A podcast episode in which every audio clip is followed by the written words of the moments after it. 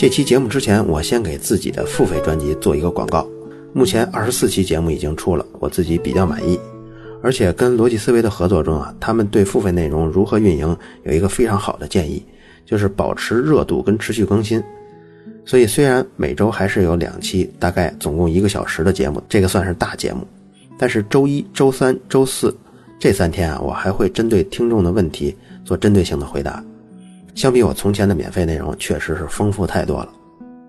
前一阵子我免费内容也尝试频繁更新。但是每天十七个小时的工作真的非常难坚持。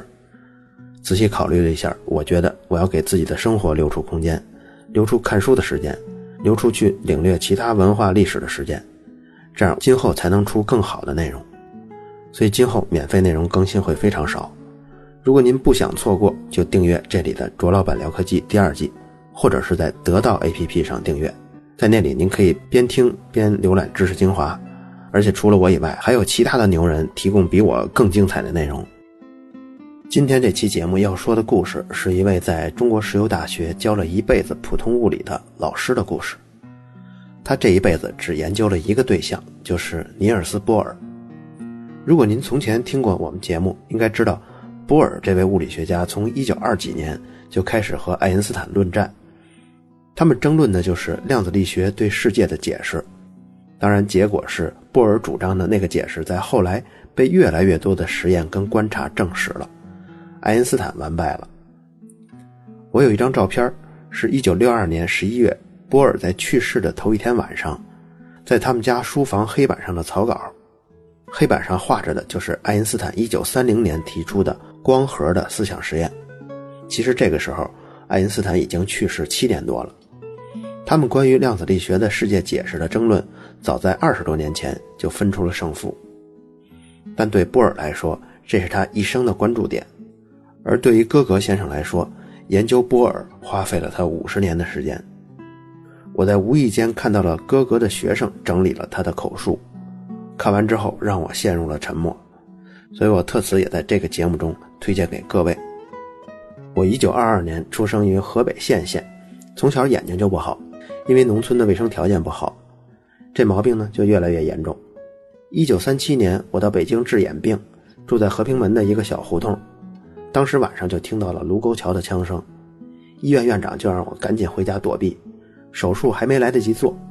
后来眼病发展成了倒睫，这是沙眼的后期了。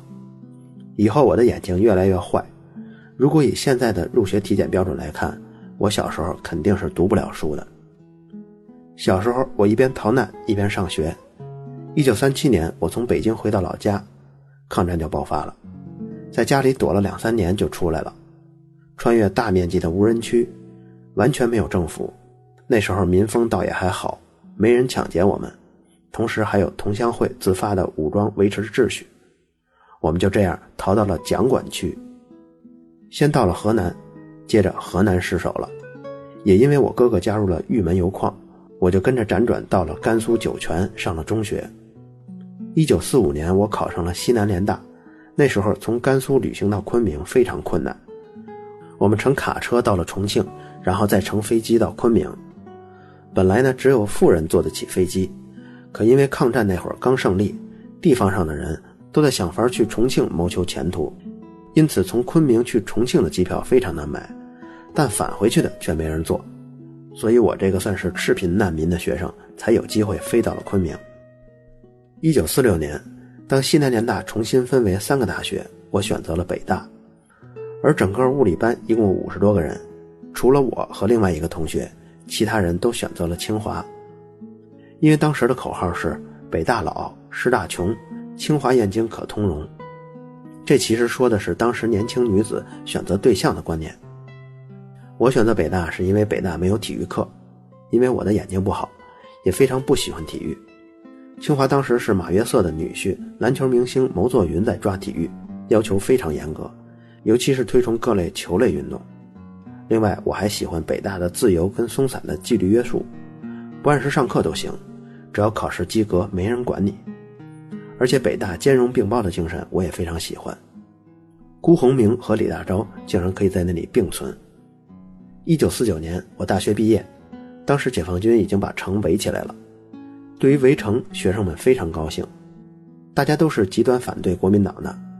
西南联大本来就是民主的堡垒，学生为争取民主可以牺牲一切。大家已经认为共产党是最民主的政权，而且地下党也尽力在做民主宣传的思想。那个时候的学生当中，只有少数是三青团的特务学生，但在学生里根本吃不开，大家都抵制他们。虽然他们并不公开面目，人家也都知道。那个时候的学生是一边倒，国民党在城里的管辖也已经是大势已去，很松散。比如有一次，他们在街上抓到了一个叫李洪藻的地下党，就给学生挤着挤着跑丢了。后来我们被认为是资产阶级的一部分。其实当时这些大学生都已经算是赤贫难民。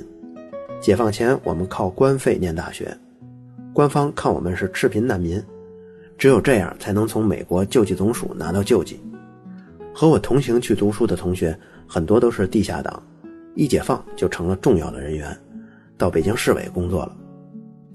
多年以后，我们成立了西南联大校友会，可校友会却按照大家后来的官职大小排座次，我就有点反感。一九八五年，我到了美国去参加科学史方面的会。我去斯坦福，发现了有一个大礼堂，地面铺着方砖，每个砖里埋着学生的简历，平等的按照班级排列，这才是学生会。校友中有一个叫胡佛的，是美国总统，但另外有地方把他作为总统来纪念，但在礼堂里，他也只是占了一个小格子而已。我们的校友会却那样选。于是我就不再参加了。解放后，我就上了清华大学的研究生，一是因为他们给公费提供吃住，二是因为研究所答应给学位。但一入学，政策就改了，说要有条件才给费用，而且还要为学校工作，比如改卷子，我就很不满意。后来勉强拿到了费用，也没真的参加改卷子。但至于说硕士学位，就更没有下文了。那时候很乱，政策一天一个样，所以当我们1952年从清华研究所毕业，没有任何人拿到硕士学位，有的人没有考试就走了，自己去找工作。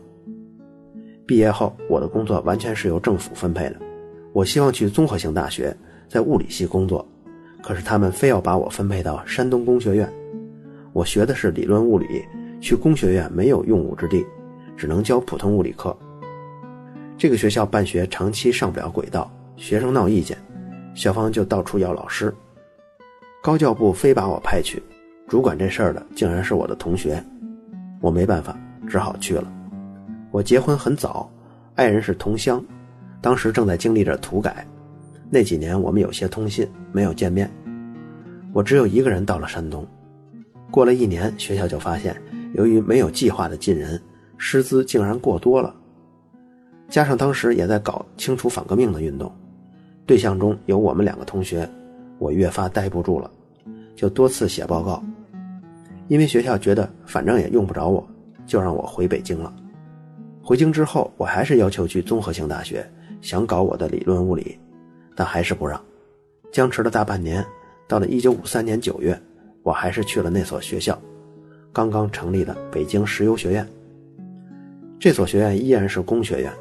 我在这里一直工作到退休，工作到现在，在学校我一度被视为是一个模糊人，我学的、教的、翻译的都是大家看不懂的东西，领导也不懂，群众也不懂，而且那时候提倡理论联系实际，这我不反对，但学的是理论物理，不应该硬派去搞应用啊。如果我在理论物理研究所，情况可能会好一些，但我孤独一个人在石油大学。跟物理学界没有联系，人家说你不搞石油搞什么呀？我的专业是量子物理学，某位同志经常跟我说，你连电阻都不认识，算什么学问？那个时候电阻的表面没有标注欧姆数，是用颜色来分的，红色是多少，黄色是多少。这位同志就认为这个才是学问，我不敢反对，但心想那个商店里卖电阻的那些人不比你清楚吗？他那也是学问吗？像我们这种理论脱离实际的人，天生就要被孤立。不过大家总还是有一个印象，感觉我是一个有学问的人，所以评职称啊、提高工资啊，还是有我的份儿。我起先教普通物理，后来终于有了一个物探专业，勘探测井方面的教学要求的物理知识比较多。有一门课叫电磁场论，虽然我不懂石油勘探，但我知道电磁场。我看了那时候的苏联课本，发现已经非常落后了，还是我大学时候看过的，内容很陈旧。我就自己写了电磁场论的教材，后来这也是被批判的对象，脱离实际，故弄玄虚。当时我们院长要求我要严格要求学生，于是我照办。学生不懂，就说我故意编这个东西整工农兵的后代。学生还老喜欢问为什么，这有时候是好的，但他们追问一切物理模型的物理意义，追究一切用途。认为弄清用途、实用价值就是研究科学的万灵药，但科学描述本身就是抽象的，你不钻进去就随便发问是毫无意义的事儿。一九六九年，学校迁到了山东，迁校前，学校对我进行了处理，定我为反革命，罪名有三：一是我老婆是地主，二是我哥哥去了台湾，三是我的课太难懂。当时连一个最左的同事都提出来。我这三条不够当反革命的，因为既说不上是现行反革命，也说不上是历史反革命。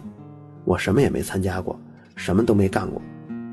可是群众说同意，上边说同意，公宣队就定下来了。那个为我质疑的最左的同事，最后也遭到了批评，集体比他更左。四人帮刚垮台，一九八零年我再次回到北京，那时候在中国的教育界、知识界。在我们心中都弥漫着一种不切实际的高兴，觉得可以放开膀子工作了。虽然我还是秃头无字的反革命，有点像年羹尧那样秃头无字大将军，所以我跟别人不同，我没有具体的头衔，帽子在群众手里。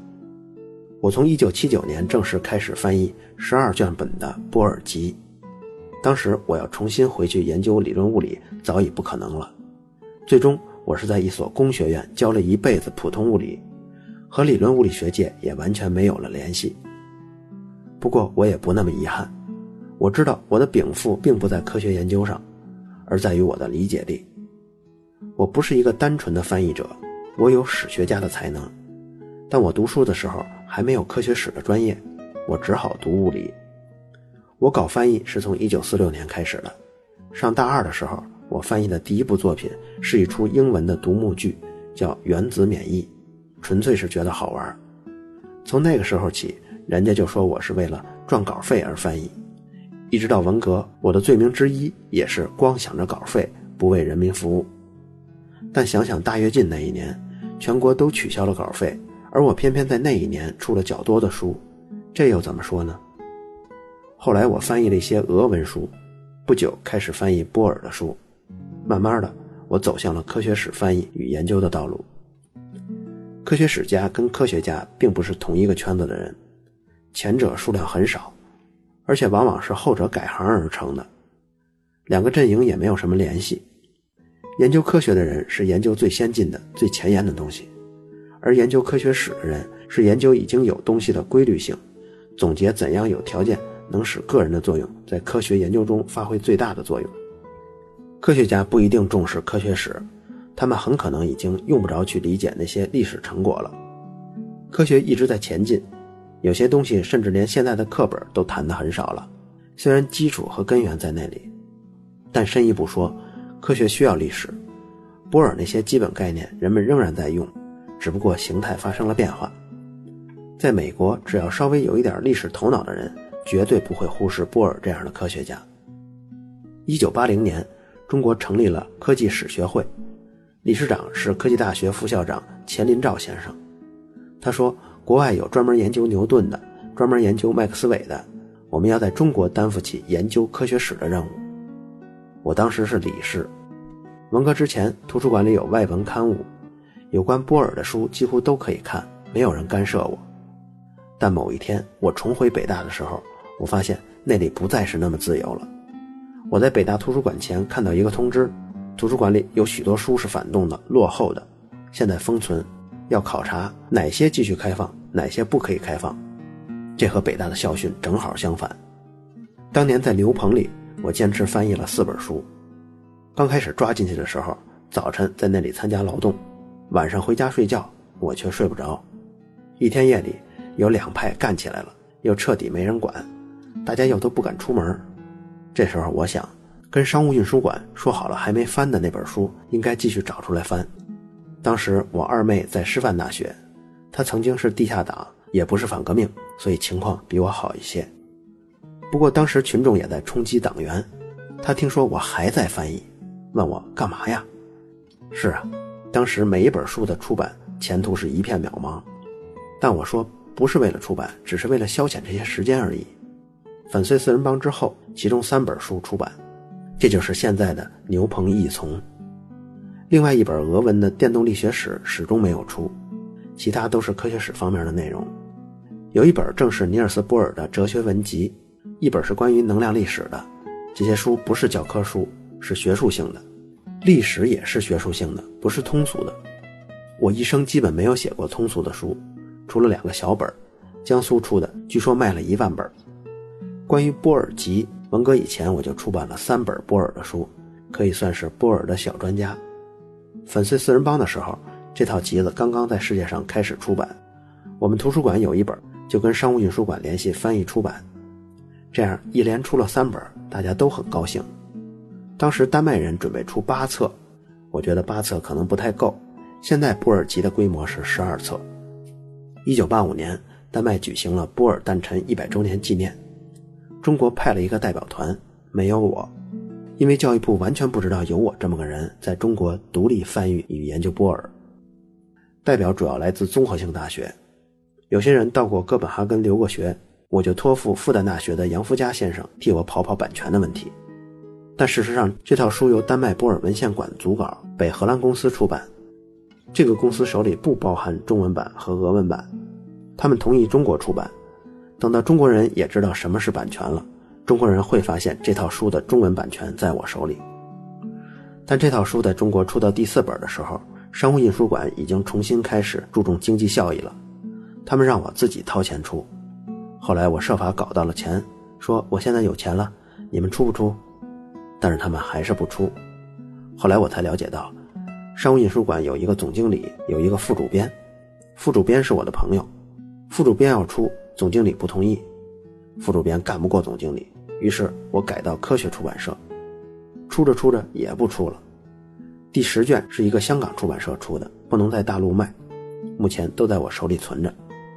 出版商天天伤脑筋怎么赚钱，琢磨中国人现在买什么书，可我一辈子也没有一本畅销书，那十二本文集当然也不会太畅销的，我翻译的那个剧本《哥本哈根》也不会畅销。因为那部戏曾经在中国上演过，那次演出特别失败，演出的人绝对是外行，闹了很多笑话，比如波尔从来就没有留过胡子，他的亲戚朋友也没有，但是他们给他安上了胡子。为此，我后来专门写了一篇波尔的胡子的文章。后来有两个单位邀请我去讨论该剧，我都拒绝了。中国人已经给他留了胡子，还有什么可讨论的呢？这本书是一位英国作家写的有关波尔跟海森堡一次秘密会晤的虚构文学作品，但他没有冲内行，而是回避了科学本身。这次秘密会晤是二战期间科学史上一大悬案，没有标准答案，但我有我的看法。海森堡那次来哥本哈根是要劝降他的老师波尔的，因为就我的了解，海森堡是那样的好胜，连和小孩做游戏都要争个输赢。这出戏在丹麦上演的时候，剧组一直与丹麦波尔文献馆紧密联系。后来馆长一直跟着剧组到了纽约，到了世界各地。在美国，剧组还邀请那些仍然在世的原子弹专家座谈，那些人提出了一些很奇怪的意见，都邮寄给我看过。而在中国，我们是闭门造车演这出戏，连台词、内容跟历史背景都没有弄清楚。有一次，这出戏在一所师范大学演出。报纸报道说，杨振宁上台同海森堡握手，但没有提出他是否跟波尔握手。不过，也许杨振宁并不是故意的，算起来他已经是下一代科学家了。中央电视台播放过一个李政道的演讲，他那套基本粒子的理论当然是先进的，但他提出二十世纪物理学中最伟大的是谁？几个名字中没有波尔，除了爱因斯坦，还有他的老师费米。但其实费米并不是大师，他没有独创什么，发展的很平均，理论也会，实验也会，可创新方面还是差一些。中国物理学界对波尔还是很重视的，但是对于量子理论和波尔，他们仍然不算十分了解。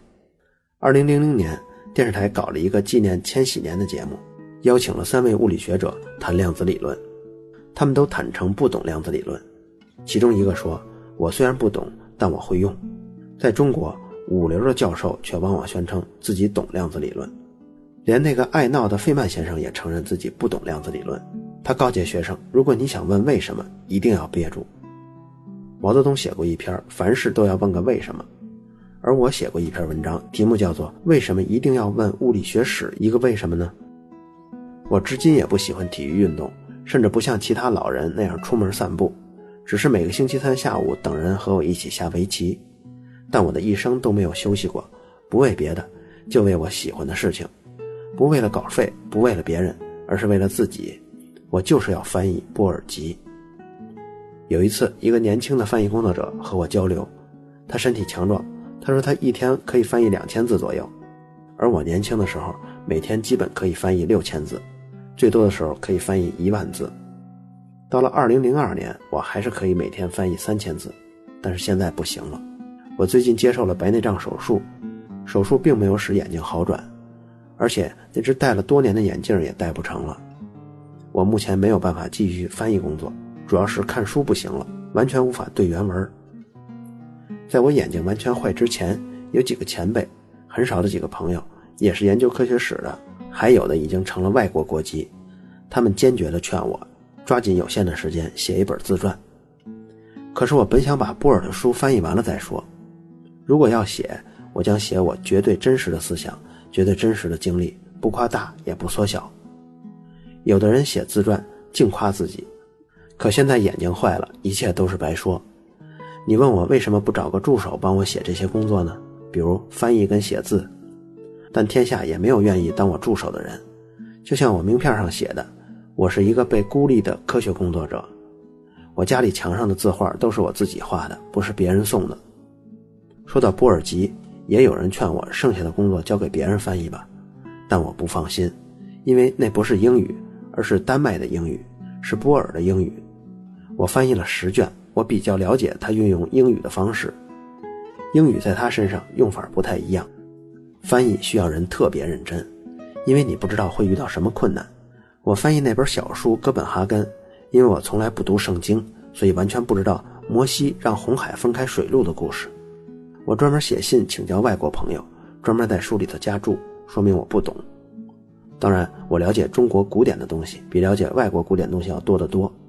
比如说作诗，现在包括北大中文系的老师也只会教学，不会作诗。中国传统文化已经大大的衰退了。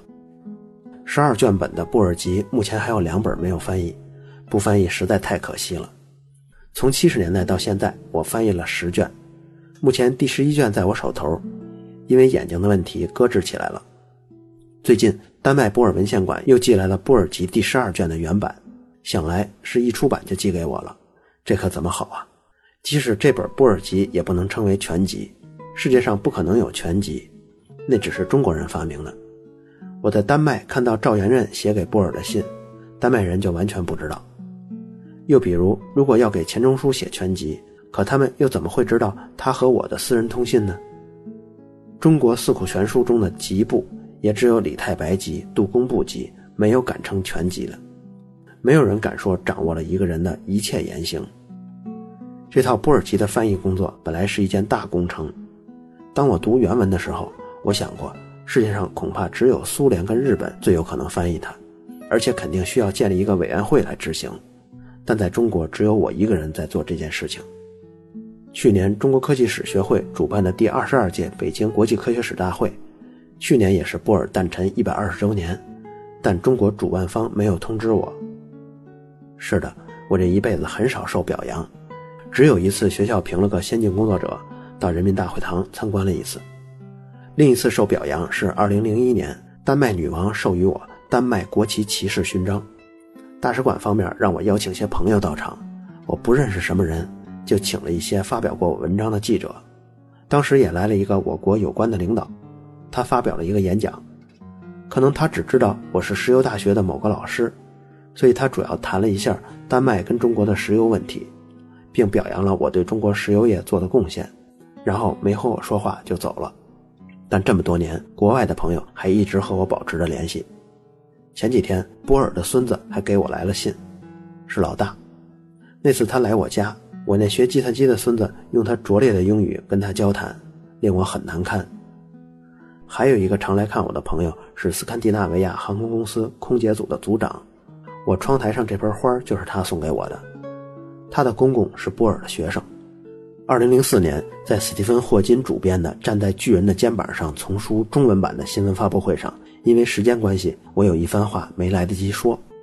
人们都认为这些书不会有读者，而且跟现在的生活距离很远。但我想举一个例子说明。二十世纪物理学家中有一个脾气最坏的前苏联科学家朗道，他是个天才，但他总是故意惹人生气，对世界十分挑剔，甚至讨厌别人刮胡子。他一生周游世界，旅行的范围远远超过了一个普通苏联人的行动边界。他终生认为波尔是他的老师，他也顶撞过爱因斯坦。有一天，他在一所大学的图书馆闲逛，随便从书架上抽下一本书来。看着看着就安静下来了，看入了迷。那是一本中世纪科学家拉普拉斯的小册子。狂躁的朗道完全投入到书中的世界了。我想，伽利略和波尔这样的科学家会有这样的现代命运的。波尔吉也一定会有这样的命运，即使最终也没有人去读它，它存在那里就已经改变了中国。这个就是哥哥的两位学生整理的他的口述。哥哥的这一系列波尔集呢？我在很早以前也买了哥哥翻译的波尔吉的第二卷跟第三卷，虽然拿到以后看起来非常的费劲，几乎也看不懂，但还是被这个老先生所感动。他一辈子花了五十年的时间在研究波尔，在国内他的同学、他的同事没有任何人承认他的成果，可是，在丹麦他获得了丹麦女王给他的国家级的荣誉。对他认可最深的反而是波尔的家人，比如波尔的大儿子是一九七五年诺贝尔奖物理得主。叫奥格波尔，他就说：“格格也许是当今对互补原理除了他爸爸本人以外最深知互补原理的含义的人了。”一九八八年秋天，哥格应尼尔斯波尔文献馆馆长吕丁克的邀请，到丹麦访问了半年。那是他首次访问丹麦，在那里他两度前往阿瑟斯滕拜谒波尔墓。回国之后，他在《自然》杂志上发表了八篇短文，记述了自己在哥本哈根的见闻。其中对第二次拜谒波尔墓，他留下了这样的记述：阿瑟斯滕教堂公墓葬有丹麦近代的三大文化名人，即诗人、童话作家安徒生、哲学家、神学家基尔凯郭尔和物理学家、哲学家波尔。在我即将离开哥本哈根之际，已经成了我的好朋友的伊瑞克说：“我们应该再去一次阿瑟斯滕公墓，以便看看另外两个名人之墓。”我欣然同意了。这一次，我买了一盆鲜花。先到波尔墓前献花告别，总算偿得了第一次未能完成的献花的心愿。但因为在波尔墓前流连的太久，墓园即将关门，所以到底没能到另外两个名人墓前拜一拜。这两本书的价格都是一百四十多块钱，要把全套的十二本波尔集买全，可能得需要一千五百多块钱。虽然整套的书我不会买，就算是当前这两本也不可能看完，但这也是我唯一一种。能够向哥哥老先生表达敬意的一种方式了。这期最后要感谢戴尔的赞助，下面是戴尔的广告。如果您是一名中小企业的采购者，想要以优惠的价格购买电脑等办公用品，接下来的消息您可得认真听了。目前在戴尔的官网购买两台或两台以上的商用台式机，这些用户可以联系客服申请一台价值九百一十九元的戴尔 E 幺九幺六 H 显示器。不用花费洪荒之力，既可以为您的企业采购省下一笔不小的开支。这种前所未有的促销力度可以说是没谁了。活动截止日期八月二十二日，活动期间有一百台显示器等您来抢购。感兴趣的朋友可以到戴尔官网了解详情。